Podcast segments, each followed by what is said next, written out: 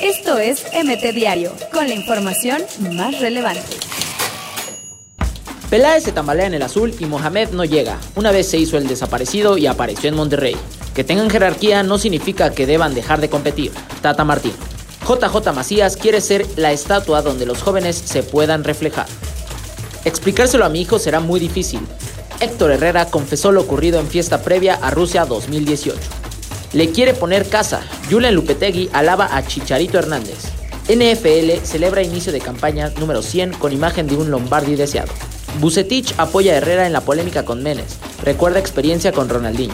Todos quieren a Carlos en su equipo. Torrado le abre las puertas al Tri a Vela. Vincent Jensen se perfila para ser titular en Rayados, pero en amistoso.